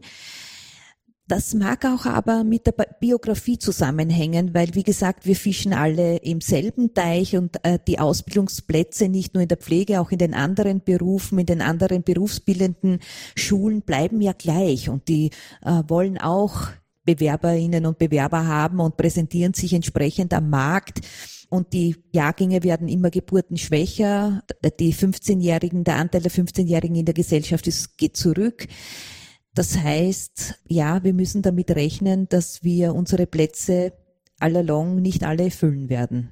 Dafür gibt's auch immer mehr Quereinsteiger in die Pflege, oder Elisabeth? Also gerade in die Assistenzberufe zieht es auch immer mehr Leute, die schon einen anderen Erstberuf hatten und jetzt umsteigen. Mhm. Also zumindest hört man das immer wieder was ja auch sehr schön ist. Und grundsätzlich ist das System ja durchlässig. Also ich kann mich hocharbeiten, wenn ich in der Pflegeassistenz einsteige, in die Pflegefachassistenz und dann in Folge auch ins Studium gehen, auch wenn ich keine Matura habe sogar. Also ich mhm. glaube, das ist eine Spezialität in Österreich. Genau. Ja. Aber die Fachhochschulen sind voll zum Beispiel. Hm, okay, mhm. das ist schon mal ein gutes Zeichen. Jetzt möchte ich tatsächlich studieren gehen in Österreich. Ähm, ist das, also welche ähm, Modelle gibt es denn? Also wir haben ja hier in Deutschland die Möglichkeit, primär qualifizierend zu studieren oder man macht das dual, also sprich, da hat man dann so eine so eine Kombination aus Pflegeschulen und also man macht die die die Ausbildung bei einer Pflegeschule und ab einem bestimmten Punkt geht man dann an die Hochschule. Das heißt, und man ist natürlich weiterhin in der Praxis, also hier hat man so ein so ein Dreiersystem. Also diese verschiedenen, zumindest für die für die für die Bachelor äh, sind das solche Systeme. Welche Systeme gibt es denn in Österreich? Ja, also wenn Sie tatsächlich nach Österreich studieren kommen wollen, sage ich einmal herzlich willkommen. Danke. Äh, wir, wir haben, äh, wir haben dieses, das kennen wir auch alles. Also dieses duale System hatten wir, gibt's kaum mehr. Wir haben eben die Fachhochschule für die Erstausbildung und äh, Grund, ja, oder Grundausbildung, mhm. wie man es eben nennen möchte. Und wir haben danach äh, schon relativ äh, ein gut ausgebautes System an Master-Ausbildungen und Masterstudiengängen, allerdings fast zu 100 Prozent, sofern es die Berufsqualifikation betrifft, zu 100 Prozent am privaten Markt. Das heißt, mhm. die Privatuniversitäten bieten diese Masterlehrgänge an und man muss sie eben aus der eigenen Tasche bezahlen, außer man hat einen netten Arbeitgeber, der so nett ist und hier die Kosten übernimmt oder zumindest Teil übernimmt. Mhm. Man kann schon auch öffentlich Pflegewissenschaft studieren, das ist aber nicht berufsqualifizierend. Also Pflegewissenschaft zu studieren als Wissenschaft per se kann man ja auch ganz ohne Pflegeausbildung. Das kann ja jeder machen, so wie man Soziologie studiert oder was auch immer. Aber wenn es in eine Berufsausbildung geht, also in ein A&B Ausbildung oder anderweitig qualifizierend, zum Beispiel in der Palliativpflege etc., dann sind diese Masterlehrgänge an den Privatuniversitäten kostenpflichtig. Sieht die Regierung keinen oder die, die staatlichen Hochschulen keinen Bedarf an solchen Studiengängen? ähm, ob sie den Bedarf sieht. Sie verleugnet ihn, sagen wir es so. Also solange wir keine Spezialisierungsverordnung haben, die sagt, hm. ähm, die Weiterqualifikation, die Spezialisierung hat verpflichtend auf Masterebene stattzufinden, wird man die Augen verschließen, weil es einfach Geld spart. Äh, schlicht und ergreifend, also ganz simple as that. Und wir sind in der Pflege eigentlich recht bildungsaffin. Also die Kolleginnen haben einen großen Drang, sich zu bilden und weiterzubilden. Das ist ja eben dieses Tolle an der Pflege, dass das auch möglich ist. Wir wissen aus der Motivationstheorie, dass dieser Wachstumsfaktor ein wesentlicher Faktor ist in Richtung Berufszufriedenheit. Und den kann man sich ja in der Pflege tatsächlich holen, indem man selbst bestimmt sagt, ja, ich studiere jetzt, ich mache jetzt eine Masterausbildung, ich qualifiziere mich weiter und ähm, nehme dieses Geld in die Hand, weil das ist mir wichtig für mich und für mein Fortkommen und für mein Wissen. Und diese Affinität zur Bildung wird zum Teil, würde ich fast sagen, ja, man kann es fast sagen, ausgenutzt von, äh, vom System, weil man weiß, okay, naja, die machen das eh äh, und die finanzieren sich das auch und das schöpfe ich dann einfach ab, dieses Wissen, ohne dass ich da groß etwas dazu beitragen muss, wiewohl seriöse, sage ich jetzt einmal unter Anführungszeichen, Arbeitgeber hier sehr wohl die Verantwortung sehen und hier Kosten übernehmen oder zumindest im Nachhinein vielleicht auch das monetär abgelten und ein bisschen höheres Gehalt zahlen, gibt's mittlerweile auch schon, aber bei weitem nicht flächendeckend. Also es gibt auch noch immer Arbeitgeber, die sagen, ja, schön, dass du studiert hast und nehme ich auch gerne, aber mehr bezahlen, das ist nicht drinnen. Gibt's auch. Das äh, hört sich total traurig alles an. Also ich habe immer, äh, ja wirklich, also ähm, ich habe tatsächlich immer gedacht, dass wir in Deutschland echt Riesenprobleme haben, aber wenn ich mir das anhöre, dann ist es, dann ist die Situation dann noch sehr viel prekärer.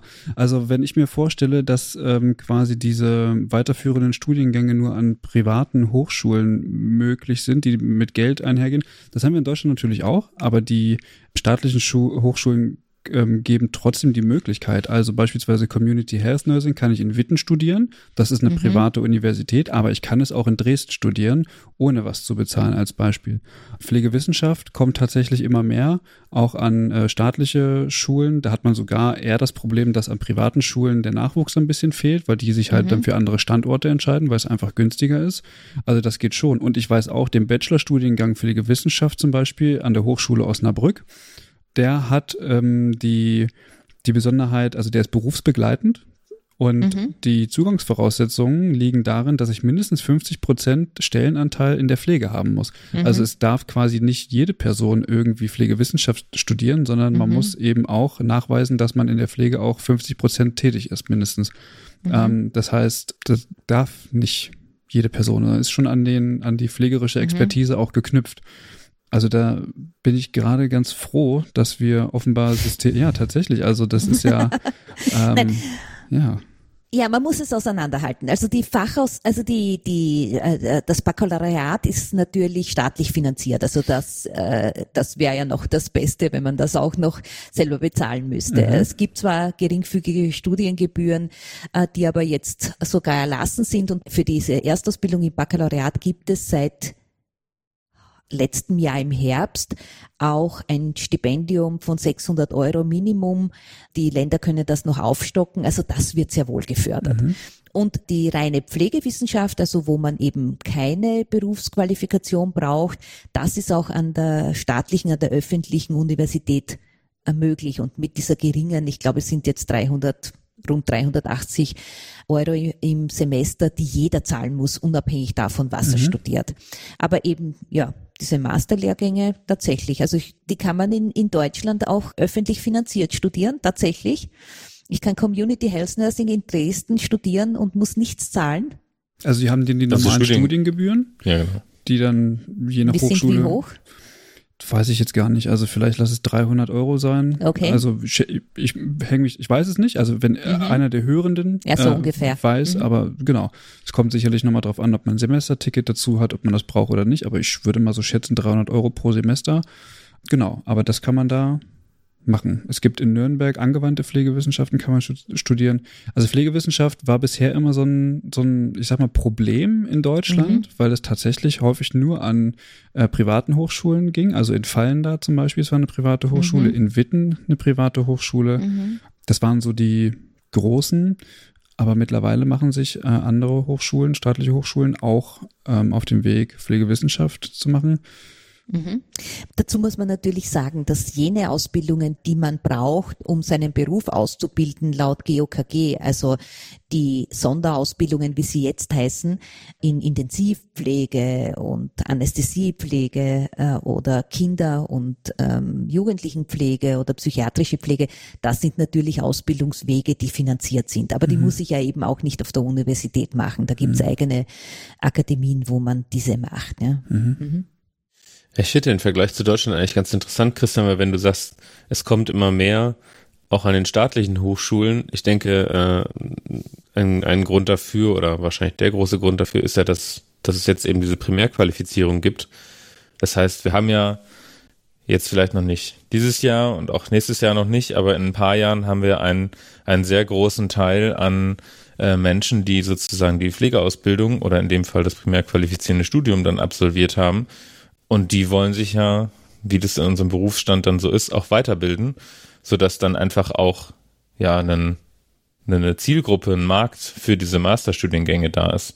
Und ich finde, da lässt sich ja eigentlich ganz gut wieder der Bogen spannen nach Österreich, um zu sagen, man hat das, das FH-Studium, das äh, Baccalaureat, wie Sie es jetzt gerade genannt haben.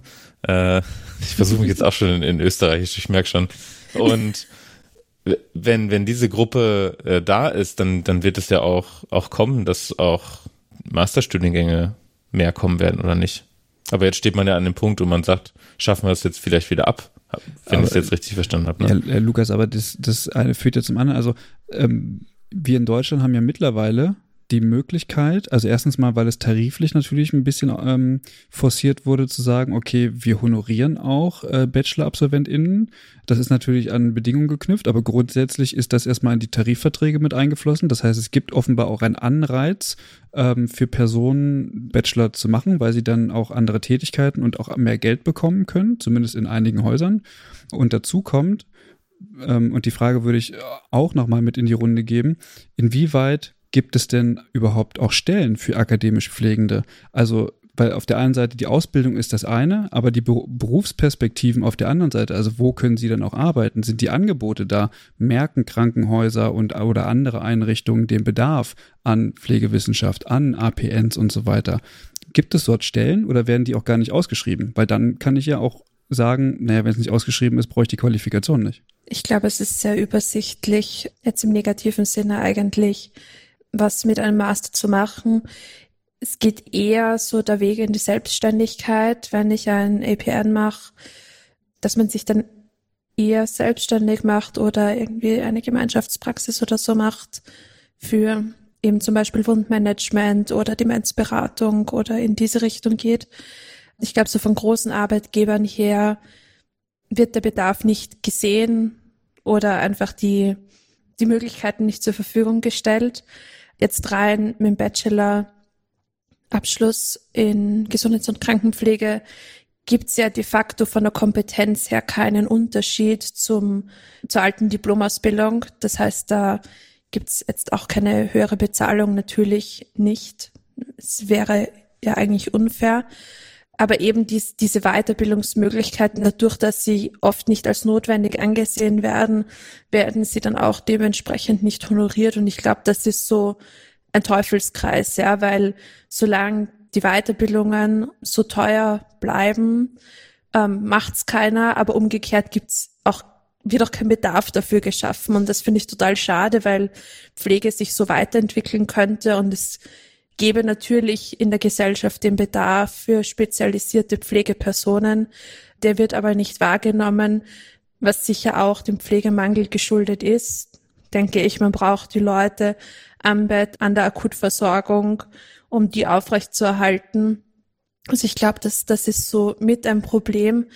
Ja, also da, ich glaube, da, da gibt's noch sehr, sehr viel Potenzial und ich hoffe, dass, dass das auch in den nächsten Jahren erkannt wird und behoben wird, weil es gibt wahnsinnig viele Pflegekräfte, die sich gerne weiterbilden würden, aber finanziell dazu nicht in der Lage sind.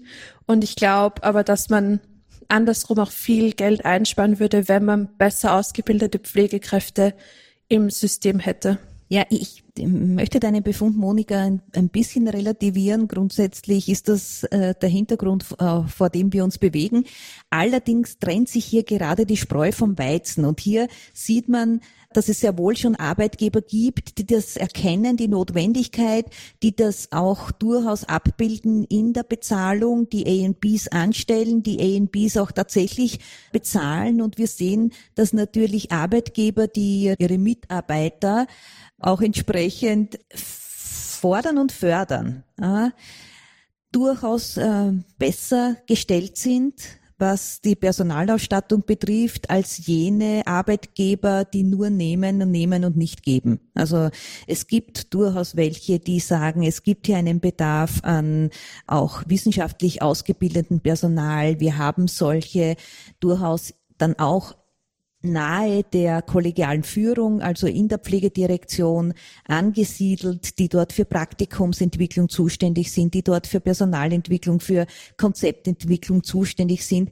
Wir sehen das noch nicht so sehr, wie Monika eben das auch dargestellt hat, wie wir uns das wünschen würden, aber es ist im Kommen und tatsächlich müssen wir uns, also die, die Kolleginnen und Kollegen aus der Wissenschaft, unser Berufsfeld ein bisschen selbst aufbereiten. Also das ist jetzt nichts, was in der Zeitung inseriert steht, ja, und wo man sagt, ja, das ist die Stelle, ah, da bewerbe ich mich hin, sondern es ist eher umgekehrt. Man geht an die Führung heran und an das Management und sagt, wäre es doch nicht klug, wenn wir hm, für die Entwicklung bestimmter Konzepte im Krankenhaus, hier eine Stelle schaffen, das würde uns hier diesen und jenen Vorteil bringen.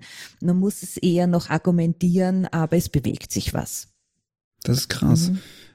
Weil wenn sie nämlich, also habe ich gerade so überlegt, Lukas, wir kommen gleich zu deiner Frage, ich will nur einen letzten Gedanken dazu, äh, wenn die Praxis diese Stellen nicht schafft, sage ich mal, oder nur das so zögerlich kommt und sie gleichzeitig aber diesen eklatanten Mangel natürlich, wie wir in Deutschland auch, an Fachpersonal haben, gleichzeitig aber natürlich den gleichen Bedarf haben in der Versorgungsstruktur, dann haben sie ja nicht mal die Möglichkeit, aus dem Ausland zu rekrutieren. Also sie können jetzt nicht dann sagen, ähm, wir in Österreich, wir könnten ja relativ in Anführungsstrichen einfach Personal rekrutieren aus dem Ausland, also aus Deutschland, weil die Hürden sind relativ, ich muss keine andere Sprache lernen zum Beispiel. Also man könnte ja Anreize schaffen, weshalb Deutsche dann eventuell in Österreich arbeiten. Aber wenn es diese äh, Stellen nicht gibt, dann können sie auch aus dem Ausland ähm, quasi ähm, auf diesem Qualifikationsniveau weniger Menschen rekrutieren. Das ist ja dann also wie soll ich das sagen? Sie haben ja nur die Möglichkeit, selber zu sagen, okay, wir, wir bieten das an, aber die Angebote sind so niedrig, dass nicht mal unsere Leute aus dem eigenen Land quasi unterkommen. Naja, es sind ja noch nicht so viele akademisch gebildet, weder in Österreich noch in Deutschland. Also ja. wir haben unbedingt, wir haben jetzt äh, in der Grundständischen, also im Baccalaureat ungefähr drei Prozent, noch nicht einmal drei Prozent. Der Großteil der Aus Gebildeten sind auf Niveau des gehobenen Dienstes, also diplomiert, äh, dreijährig. Und so ist es ja auch in Deutschland. Also tatsächlich haben wir aufgrund einer besseren Bezahlung in Österreich in manchen Orten tatsächlich viele Kolleginnen aus Deutschland rekrutieren können. Ich weiß nicht, wie es im Moment ausschaut, aber zumindest vor der Pandemie war es noch so. Und die finden hier durchaus ihren Platz, äh, gerade auch in der Lehre, gerade auch im Management, also in den klassischen vertikalen Hierarchien, da bildet, da kann man natürlich auch gut Karriere machen mit der akademischen Ausbildung. Aber das wollen wir ja nicht ausschließlich. Wir wollen ja auch äh, horizontale Karrieren äh, machen mit der akademischen Ausbildung, denn sonst bedienen wir ja dieses Klischee zu sagen, ja, die bessere Ausbildung führt weg vom Bett. Und wir wollen die Besten am Bett haben oder am Patienten. Man sagt immer Bett, aber wir pflegen ja keine Betten, wir pflegen Menschen. Also die besten, äh, die besten zu den Menschen und dafür müssen wir eben diese Möglichkeiten schaffen, eine Fachkarriere zu machen, eine horizontale Karriere zu machen. Und da stehen wir am Anfang, aber es, es äh, ist ein gewisses Bewusstsein schon hier. Äh, man will es halt noch nicht richtig finanzieren. Warum? Weil das Bild von Pflege in der Öffentlichkeit eben nicht das Bild ist der hochqualifizierten Pflegeperson, die man braucht, um gewisse Therapien auch machen zu können, um gewisse Konzepte umsetzen zu können. Das Bild in der Pflege auf der Straße wird in Österreich dominiert von der 24-Stunden-Betreuung, also von, von ganz äh, basalen Pflegetätigkeiten. Und deswegen ist es auch manchmal, muss man sehr viel Kraft in die Argumentation legen, zu sagen, was Pflege ist, was professionelle Pflege ist und was sie eben nicht ist und dass es dafür eben eine entsprechende Ausbildung braucht. Ich muss sicher ein bis zweimal in der Woche argumentieren, warum Pflegepersonen studieren müssen, wozu das gut sein soll. Und das ist natürlich äh, hier haben wir ein semantisches Problem, weil eben alles Pflege heißt. Also das, was die 24-Stunden-Betreuung macht, heißt Pflege und das, was jemand macht, der einen extrakorporalen Kreislauf aufrechterhält auf der Intensivstation, das ist, heißt eben auch Pflege. Und dazwischen gibt es halt ganz viel. Mhm. Lukas, du wolltest fragen, ob die Akademisierung auf dem Rückzug ist in Österreich. Ja. Hast du auch gefragt, genau. äh, genau, also da ist dann die, nee. die, was? Nee, ja, ist richtig. Ja, das war jetzt meine, meine Frage ursprüngliche. Da sind wir jetzt ein bisschen abgedriftet. Aha, okay, sind wir abgedriftet. genau. Nein, also nein, das lassen wir nicht zu also ja, gibt Tendenzen der Deprofessionalisierung an einem Ende.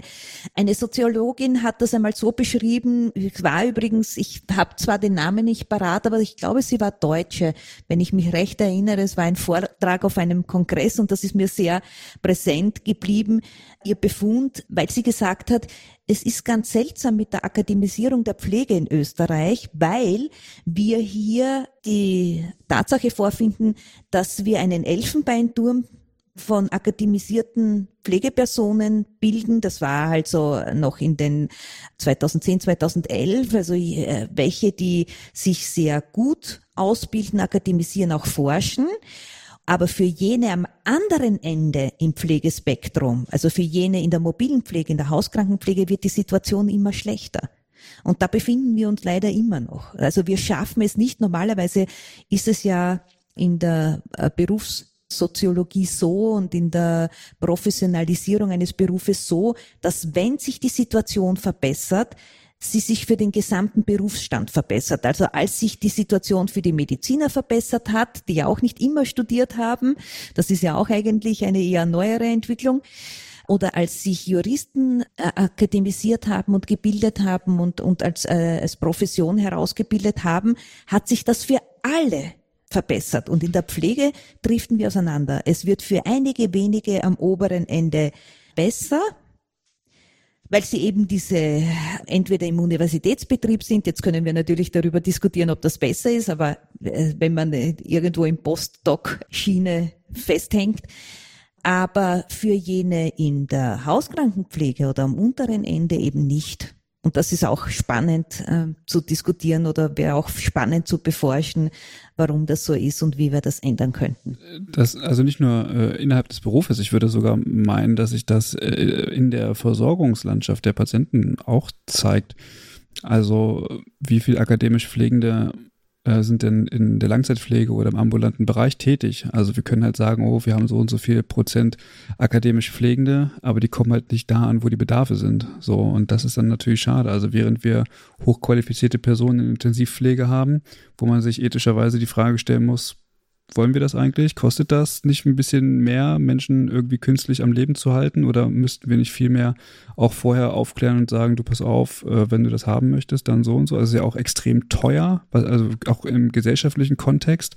Aber an Basisversorgung fehlt es eben so. Mhm. Und ähm, man könnte nicht sogar Kosten sparen. Also wären Krankenhauseinweisungen nicht vielleicht sogar äh, obsolet oder, oder weniger, wenn man sagt, okay, man äh, schaut, wo die wirklichen Bedarfe sind, bringt dort die entsprechende hohe Qualifikation hin, um dort Geld zu sparen, wo es eigentlich dann teuer wird. Da auch in Deutschland über, unterhalten wir uns äh, tatsächlich darüber, weil die ambulante Pflege, wenn wir die Angehörigen nicht hätten, ich würde mal sagen, fast vorm Ausstehen würde.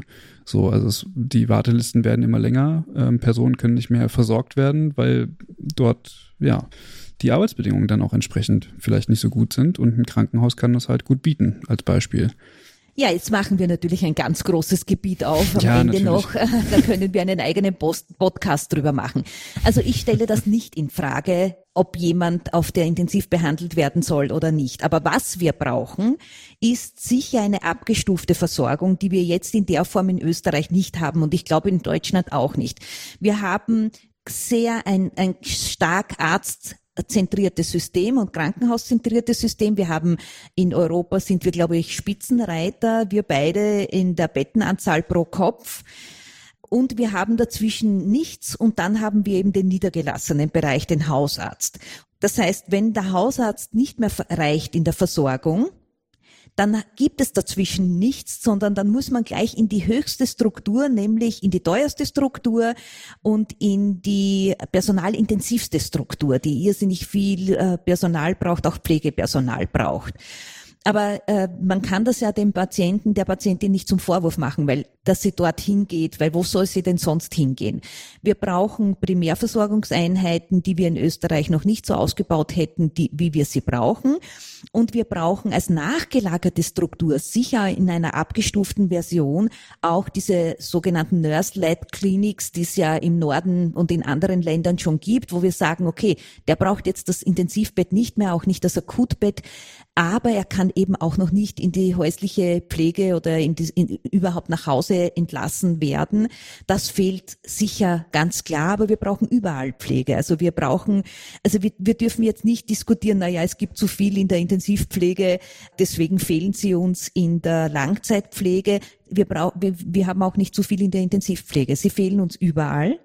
Und wir sind ja keine Masse, keine Verfügungsmasse, die man einfach dorthin schiebt, wo man sie braucht, sondern auch die Pflegepersonen haben das Recht, dort zu arbeiten, wo sie arbeiten wollen. Und wenn ich auf der Intensiv arbeiten will, dann will ich nicht in der Langzeitpflege arbeiten. Wenn ich in der Langzeitpflege arbeiten will, dann will ich vielleicht nicht irgendwo anders arbeiten, aber das muss ja der Pflegeperson freigestellt sein, wo sie arbeitet.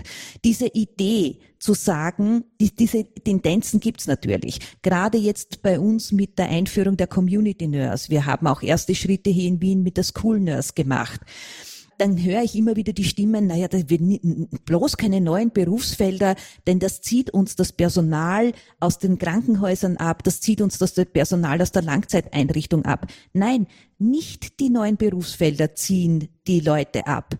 Die schlechten Rahmenbedingungen in den Krankenhäusern und in den Einrichtungen ziehen die Leute ab. Denn wenn wir nicht diese neuen Berufsfelder schaffen, wo sie zumindest in der Pflege bleiben, dann gehen sie, und ich sag's ich äh, zitiere jetzt äh, ein Originalzitat von einer Kollegin, dann gehe ich auf die Skihütte äh, im Winter, da verdiene ich genauso viel, mit Trinkgeld sogar noch mehr und die Leute sind alle gut drauf. Äh, wir können nicht sagen, wir, äh, wir schieben die Leute dorthin, wo wir sie brauchen. Das geht nicht mehr. Das konnte man mit den Babyboomern machen. Das kann man mit, den, mit der jetzigen Generation nicht machen, das lässt sie sich nicht gefallen, vorher geht sie und das lässt sie sich mit Recht nicht gefallen. Wir müssen Bedingungen schaffen, wo man bleiben will und bleiben kann, denn grundsätzlich wollen sie bleiben, aber nicht um jeden Preis. Würde ich Ihnen uneingeschränkt recht geben. Also natürlich, das war auch gar nicht so gemeint, dass man die hin und her schieben mhm. soll. Und gleichzeitig gibt es aber eben dann von Lobbyisten im Langzeitpflegebereich die Bestrebung, die Ausbildung ab 15 zu forcieren, äh, um hier auf die Köpfe zu kommen, so, weil ihnen auch klar ist, wir können sie nicht hin, der Bedarf ist überall, so, und es geht, also, was mir fehlt, ist, dass wir nicht in Versorgungsstrukturen denken und das, was kommt, sondern wir schauen nur, wo ist der Bedarf jetzt, aber das funktioniert vielleicht auch, aber wo, wo geht's denn hin? Wo geht's denn mhm. hin? So, und dann ja. ist doch ganz klar, welche Versorgungsstrukturen wir brauchen. Auch die Angehörigen werden älter und steigen ja quasi aus ihrer Rolle als pflegende Angehörige aus. Das heißt, der Bedarf der Personen, die ambulant versorgt werden müssen, wird allein, also wird nicht nur dadurch steigen, dass die Menschen älter werden, sondern weil die Unterstützungsleistungen automatisch wegbrechen. Also im Grunde genommen potenziert sich der Versorgungsbedarf in der ambulanten Pflege, weil die Leute, die bis jetzt gepflegt haben, selber pflegebedürftig werden. Das heißt, wir haben am Ende dann die doppelte Anzahl an pflegebedürftigen Personen und kein, der nachkommt. Und wenn diese Personen dann in die Krankenhäuser strömen, weil wo sollen sie denn sonst hin? Dann müssen wir die Frage stellen, können wir uns das leisten? Also und haben wir die Kapazitäten dazu? Also erstens haben wir das Personal in den Krankenhäusern nicht, wir haben die Anzahl der Betten nicht und wir können es auch vermutlich gar nicht entsprechend abrechnen, also DRG-System und so weiter und so fort. Ähm, Krankenhäuser in Schieflage, also da kommt ja alles so. Aber die Frage ist doch, ist das die, also ist es die richtige Antwort darauf, wie wir versorgen wollen? So. Und also es geht ja nicht darum, Löcher zu stopfen, sondern ähm, wo sind denn Bedarfe und wollen wir nicht mal schauen, ähm, wo bewegt sich das hin und beispielsweise, also finde ich super, dass sie äh, School Nurses äh, forcieren zum Beispiel. Also ich meine, das ist ja auch eine Aufklärungssache. Man kann ja so viel präventiv machen, wo einfach Bedarfe dann nachgelagert dann noch sind. Äh, jetzt wir kommen zum einen zum anderen. Das ist tatsächlich, äh, also macht Spaß, macht Spaß. Aber ich glaube, wir müssen zum Ende kommen, oder? Ja, Genau, Gerne. Lukas, hast, hast du noch Fragen? Nee, ich glaube, ich habe keine Fragen mehr. Ich, vielleicht meine letzte Frage würde so ein bisschen, oder die Frage würde so ein bisschen am, am Monika gehen. Wie, wie blickst du denn so in die Zukunft? Also du hast gerade gesagt, du schreibst gerade deine Bachelorarbeit, du hast sie schon fertig geschrieben, wenn ich es jetzt richtig äh, erinnere. Jetzt stehst du wahrscheinlich kurz davor oder hast schon überlegt, wo du, wo du hingehst. Wie blickst du denn so in deine berufliche Zukunft in Österreich in der Pflege? Ja, also ich blicke positiv in meine Zukunft, weil sonst hätte ich nicht nach meiner Tätigkeit als Pflegeassistentin noch ein Studium drangehängt. Ich glaube, es ist ein total schöner Beruf und ein Beruf, der oft nur sehr einschichtig wahrgenommen wird und so viel mehr bieten kann. Als oft wahrgenommen wird. Pflege wird ja oft auf alte Leute pflegen reduziert und das ist es aber nicht. Und ich glaube, das ist auch so unsere Aufgabe aufzuzeigen, wie vielfältig dieser Beruf ist. Weil ich glaube, das ist auch das, was tatsächlich Leute anlockt. Ich blicke hoffnungsvoll in die Zukunft, weil ich weiß, es gibt viele Leute, die sich für die Pflege engagieren und versuchen, was besser zu machen, Rahmenbedingungen zu ändern, für eine Work-Life-Balance einzustehen und Kompetenzen zu erweitern. Ich glaube aber, dass wir uns als angehende oder schon im Berufsleben stehende Pflegepersonen an die Nase nehmen müssen und dafür einstehen müssen, was wir brauchen und das auch artikulieren. Also ich glaube, es wird oft sehr viel gut wienerisch gesudert, gejammert, ähm, genörgelt, aber nichts gemacht. Ich glaube, da, da müssen wir uns ändern und auch wirklich den Entscheidungsträgern aufzeigen, was wir brauchen, damit gerade wir, wir jungen Neuen auch lange im Berufsleben stehen können. Und das wollen wir alle. Also mein, mein Jahrgang, der mit mir abschließen wird, wir sind alle hoch motiviert und freuen uns jetzt aufs, aufs Berufsleben. Aber wir brauchen die Bedingungen, um das jetzt auch noch Jahrzehnte durchzuhalten und leben zu können.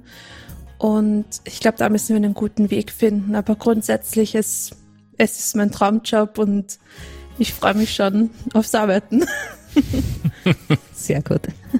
Haben wir sonst noch irgendwelche wichtigen Aspekte vergessen, die wir jetzt noch irgendwie erwähnen müssen oder so? Ich würde sagen, nein. Ansonsten kann man ja auch nein, immer noch mal in, in Kontakt treten. Mhm. Genau. Ja, ja oder nein, nicht. Also das kommt darauf an, was man möchte. Man könnte natürlich stundenlang reden, aber ich denke, wir haben es gut umrissen. Genau. Ja. Denke ich auch. Dann herzlichen Dank, dass Sie sich die Zeit genommen haben, heute mit uns hier zu sprechen und uns über die ja, äh, Struktur und äh, den Zustand der, der Pflege in Österreich aufgeklärt haben. Ich denke, das war tatsächlich nochmal sehr erhellend zu wissen, was im Nachbarland los ist. Und finde find ich, ordnet auch nochmal so ein bisschen ein, ist man wirklich so schlecht oder ist man nicht schlecht? Also ich finde, ja, es gibt ja immer viel Gejammer und so, aber wenn man man braucht ja irgendwie auch eine Referenz. So. Und ich habe mich äh, damals auf dem ICN 2017 mit einer Person aus Australien unterhalten mhm. und man sagt immer, ah, Australien auch immer alles gut. Auch das ist es nicht. Und die Niederlande mhm. auch. Man hört immer viel Gutes und wenn man mal genauer hinguckt, dann denkt man, ach, so schlecht ist es ehrlich gesagt gar nicht. genau. Vielen Dank und ähm, ja, wir wünschen Ihnen auf jeden Fall viel Erfolg und ich denke mal, wir werden natürlich auch noch äh, einiges äh, vom ÖGKV hören. Und man kann ihnen natürlich auch gut folgen. Ähm, soweit ich weiß, sind sie in den sozialen Medien äh, sehr aktiv. Und ich kann tatsächlich auch die eine oder andere Handreichung sehr gut empfehlen, auch für die Vorbereitung oder für Hausarbeiten oder ähnliches, fürs Studium ähm, habe ich auch genutzt. Und ich sage vielen Dank, Frau Völk, und vielen Dank, Frau Potzmann, dass Sie hier gewesen sind. Danke für die Einladung. Dankeschön. Und wenn es euch gefallen hat, dann besucht uns gerne auf den äh, sozialen Medien, diskutiert gerne mit auf übergabe-podcast.de, ähm, hinterlasst gerne einen Kommentar, wie es euch gefallen hat. Und ähm, wir würden sagen, bis zum nächsten Mal. Tschüss. Ciao. Tschüss.